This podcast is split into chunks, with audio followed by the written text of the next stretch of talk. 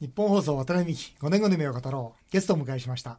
国内唯一のプロフリーダイバーの篠宮隆三さんですこんにちはよろしくお願いいたしますよろしくお願いします。はい、篠宮さんは法政大学卒業後27歳でプロフリーダイバーに転向翌年フリーイマジネーション種目で世界ランク1位その後もアジア記録を更新するなど日本のフリーダイビング界をリードし続けていますその一方で観光庁のスポーツマイスターや一般社団法人沖縄フリーダイビング協会を立ち上げ沖縄でのフリーダイビングの振興さらにはワンオーシャンという海洋保護のイベントのプロデュースなどの活動にも力を入れております今回は篠宮さんが書かれた「素潜り世界一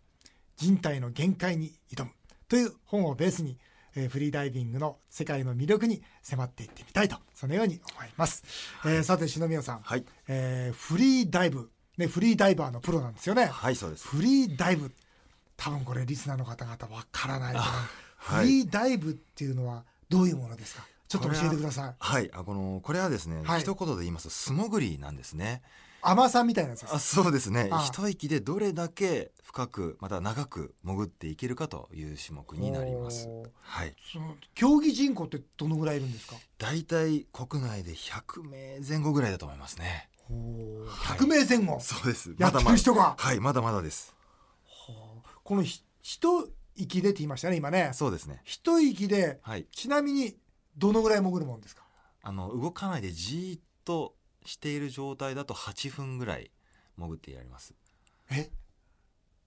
8分って8分ですか そうですね。 8分息止めてるんですかそうですねじゃああの例のあの洗面器に子供の頃やったじゃないですか、はいあはいはいこれ何分こうね誰が一番頑張ったかそうとでかすね。はい。それはえ篠宮さん8分止めてないんですそういうかことですね。すごいでこの番組3分の1ぐらいずっと止めてたんですじゃあ今から「はい止めます」なんて嘘ですよそしたら喋れませんから、いえーそれすごいなあでそれでそのルールってのはどうなんですかただ僕らいいわけじゃないでしょあるでしょ一応そうですいねくつ。かルールがはい。はいあのーまあ上がってきて必ず意識がはっきりしているというのを審判に向かってアピールしなきゃいけないんですあね。ーで酸欠によって意識がまああのちょっとあやふやになってしまったりとか、はいはいあとは、えー意識がこうちょっと飛んでしまったりとかうんいうことになると失格になってしまいます。でで失格になっていないようちゃんと意識がありますよというのを審判にアピールするためにうんあの OK サインを出したりとかですね。あ上がってきてあとはい。俺は元気だぞとそうですね。あーっていうのをアピールする必要があります。なるほどそうかただただ潜って、はい。それ気絶して上がってきて浮かんでてもダメだとダメなんですね。はい。ちなみにこの一回潜るとですね、はい。どのぐらいの深さまで戻るんですかあの深さはですね、えー、115メーターまで、えー、素潜りで行っております。はい。本当に言ってますはい。 115メーターではい。素潜りで潜るんですかそそうですね。それ信じられない僕もねあの本当潜るなんてもう言えないですけどあー秀宮さんの前じゃあの屋久島でね、はい。海潜ってるんですけどああ、屋久島。だってはい。 100ってありえない10メートルだって潜るのは本当大変です よ命がけですよはい。それでそのはルいールってのはどうなんですか、その潜ってるのは誰か見てるんですかどうやって潜って取ってきたぞって証明するんですかあのまずですね、これ自己申告になっておりましてへ。え潜る前の日にですね、前の日はい、私は明日何メーター行きますよというふうに大会運営側にあの紙に書いて提出しなきゃいけないんですね。でそれで100なら100、115なら115と数字を書いて提出するわけです。うんで本番当日はですね例えば115メーターという申告をしましたらはい当日は115メーター分のロープがピーンと張られてそこでまあスタンバイされてるわけなんですね。なるほどそれに沿って、えー本番潜っていきまして一ロ番ープに沿ってずーっと降りてくるそうですねそのロープに平行に潜ってい潜っっててって一番下の115メーターの地点のところには大体そうですね名刺サイズぐらいのタグがあの1枚あのずっとついておりましてそれを1枚引きちぎって上までまた帰ってくるという形なんですねとい。うことはただ潜ってばいいというんじゃなくて、はい。そこにおいてはその紙を取ってくるというそういうことでまあすなんてねいうんです。か駆け引きがそうですね。でもはい一番深く潜った人の勝ちなんでしょ、あ、そうなります。 110メートルって言ってはい110メートル潜った人、はい。例えばどうなんですか110メートルって言ってはい。 110メートル潜った人と、ええ。例えば125メートルって言って115メートルで取らないで戻ってきた人はどっちが上ですかこれ110の方が上なんですね。ねだからペナルティーポイントがついてしまいますので、は。はい申告通りに行けた人の方が、あの、まあ、計算が、あの、あるんですけども、難しい計算あるんですけども、あの、ペナルティーない方が、ポイントが上になることがなるほど多いです。ただ潜ればいいだけじゃなくて、はいはいそこにおいてはいくつというこう先に事前に申告するというはい、待ってしまうと多分いろんな駆け引きになりますでしょあそうですねだからあいつは何メートルなのかとかあそうですね練習中からやっぱりちょっとチラ見しながらですねあいつは調子いいのかなとか練習で100何メートルいってるのかなとかちょっとこう なんか見ながらですねで申告する段階になってちょっとあいつは練習で調子良さそうだからこんぐらいできそうだなじゃあ自分はこれぐらいにしたら勝てるかなとか、うんまあ、いろんなことを考えながら申告するんですけれども、うん実際に申告表っていうのがまあ最後にこうスターティングリストが出るわけなんではいすはけいど、はいはいそれを見ますとですね、うん予想よりも結構調子いいんだなとかあ結構深く来たなと来たなか。とかうん逆にあちょっとこう保守的に来たなとかうんいうことがあるわけなんですよなるね。ほどね、はい、それはあのみんな前の日わかるんですかそれともあの内緒で申告するんですか申告する段階では内緒なんですけども、うん前の日に申告が全部終わったらその1時間後にスターティングリストが全部オーバー出ますのでオープンなそこであちょっと自分がちょっとやりすぎたかなとかあーいうことが、はい、あるわけですねはいそうですねそれでなおかつそのいろんななんて言いますか種類例えばコンスタント・ウィズ・フィンなんていうね、はいあの篠宮さんの得意なはい分野らしいんですけど、そういう例えばそのどういう競技があるんですかいくつかあの代表的なやつを教えてください。そうですねえー、とプールと海と分かれるんですけれども、はいプールで3種目ありまして、海でもまた3種目あるんですね、はいはいで僕がやってるのはコンスタントウェイトウィズフィンというものではい足ひれを頼りにしてどれだけ潜っていけるかという種目になりますおーでコンスタントノーフィンというのもありましてあしびれつけないんですかそうですねこれは平泳ぎのスタイルで、えーす素手と素足で潜っていくというスタイルになりますであとはもう一つあのフリーイマージョンというのがありはまいして、はいこれはピンと張ったロープを手でこう手繰りながらおー潜っていって足ひれを履かないでうんで帰ってくる時も手でこう掴みながら登り棒のようにして帰ってくるという種目なんですね。大体その 100m で往復どのぐらいかかるもんですかえ8っと分はかかからないかからないですねこれは3分半からだいたい4分弱ぐらいですねおーってことははい行くのに、まあ、3分で帰りが1分とかそんな感じですかはい行くのにだいたい2分ぐらいかけていきましてうんで帰りに1分半ぐらいです1分ね半ぐらいはいつまりじゃあ肺の中の、まあ、酸素をはい半分ぐらいまで使っていって半分ぐらいで戻るって感じですか、まあそれがまああれ理想的なんですけれども、うんやっぱり帰りの酸素をたくさんあの残しておいた方うがん心理的にもあのいいですしあとはまあ余裕を持たせて帰ってこなければやはり安全第一のスポーツなのでうんなので行きはですね、うん酸素を温存させるために水深30メーターぐらいまで一生懸命キックするんですが、はい、そこから下はもうキックを止めちゃいましてへえ肺がもう小さくなってる状態なので水圧によってうんはい押されて、で、えー、スーッともう重力に引かれて降りていくというような状態なんですね。ちょちょっと待ってください3 0ルまで行くと、はい、そのスーッと行くんですかあそうですねもう30メーターからもう気をつけの姿勢でもスーッとこう行くも頭んなかんでらす下に降りていくだけ人な間んでどいちすゃうじゃないですかはい30メーターまで行くと水圧が地上の約、まあ、4倍ぐらいかかってますのでもう肺がぺたんこになってしまうんですねあだから浮かなくなっちゃうんそういうことですすねはいね、はあ僕あの DVD も見させていただきましたよはいあれ人魚そのものじゃないですか 人魚の技じゃないですよどう考えたってあの深さで、はいね大きいフィンですよねそうですねビョンビョンビョンビョンやりながらあれ遠くで見てたら人間には絶対見えないですよ、うん まあ、確かにあの足ひれ1枚のモノフィンという足ひれなんですけれども、あれをこう左右、まあ、両方足をこう吐きましたうん瞬間はもう人間というよりもこう違う生き物に変わったようなそ気の持ちになりますそうですねすごいなあこのフリーダイビングやってて本当に海に関わるじゃないですかはい海は自分の心を映し出す鏡だと言ってますけど、あはい海とどう向き合いますか、やはりこうおごりとかですね、あのーまあ傲慢とかそういう気持ちがそのまま自分に跳ね返ってきてしまう場所なんですよね。例えばどどういうことどういうこと舐めてかかるとやっぱり痛い目に遭いますねあの怪我をしてしまったりとかあとは酸欠によってブラックアウトを起こしてしまったりとブラッかクアウトっていうのは気絶することそういうことですねはいうんなのでやはり海に対して必ずそのリスペクトする気持ちで入ってあーで本当にその敬う気を気持ちで入ってそれでようやくまあ成功するという感じですねうん力技がもう通用しない世界ですね海に潜るわけですから当然その海の状況ってものすごく影響しますよねあそうですねたまたはま今日波が強いって言ったら潜りにくいですしいそうですねねえうんまあ、この本の中にも「素潜り世界一人体の限界に挑む」というこの本にも書いてありましたけど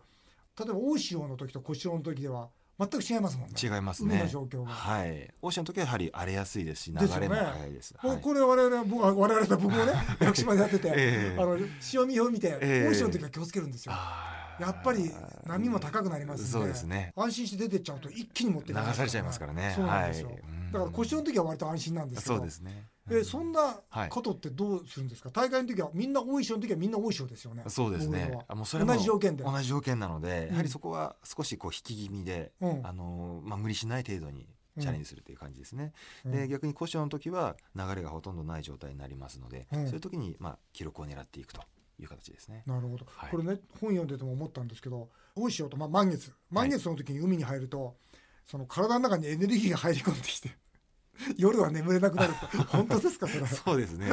あのー前ですね、うんちょっと今日なんかこう体疲れてるはずなのに目が冴えててなかなか寝つけない寝つけないなっていう時があって、たまたまその夜ですね外出てみたら満月だったという時がありまして、やっぱりなんかこう狼みたいじゃないですか 本当そうなんですよ、 うんね、どんどん野生動物みたいになってきまして、はい本当にええだんだん野生化してくるんです新月の時なんかねはい、海静かじゃないですかそうですねやっぱりこれ夜は眠れるんもでうすすごいよくなりますあ 本当ですか、じゃあだんだん自然と一体化してるんです ねそれが分かってきました、はいあのー耳抜きするでしょ、はい、はいこれあれでしょ 100m って言ったらもう耳抜きは勝負でしょあ違そいうでますすねね耳抜きの技術をどれだけ磨けるかという技術あのそうでしょう戦いになってきます、はい、僕はね僕なんかも 3m5m の世界だけどもう耳抜き勝負ですもんねそうですねもうこれができないと深くはいけないのでいかないですよね、はいでかといって